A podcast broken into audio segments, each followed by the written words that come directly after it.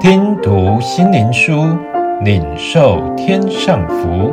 莫安的烈秘诀系列，基督是我们生命的秘诀。第二十五日，三重方式。所以我告诉你们，凡你们祷告祈求的，无论是什么，只要信是得着的，就必得着。马可福音十一章二十四节。理智、感觉和意志。是魂三重的主要行动。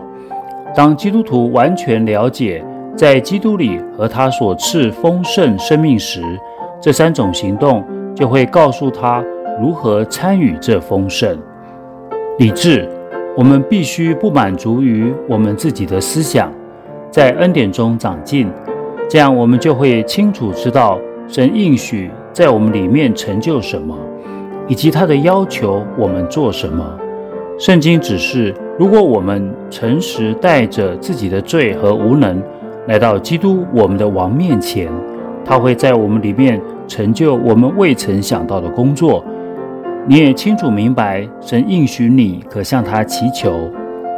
渴望，当我们祷告时，要留意我们渴望得着什么，以及能付上怎样的代价。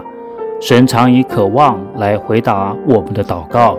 而其代价就是努力和自我牺牲，以及不受世界和肉体的引诱，让圣灵来帮助我。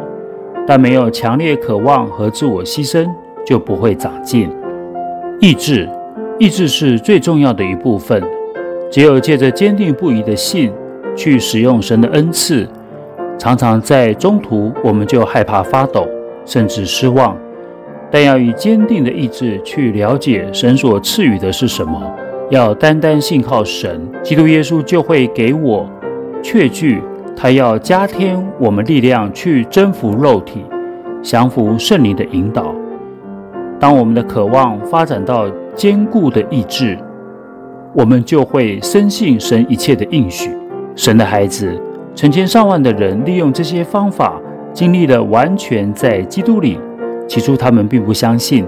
你若把自己更多摆在神的话语上，那基督的爱和能力会帮助你更快地进入信心的安息，停止你自己的努力，让神在你里面完成他的计划。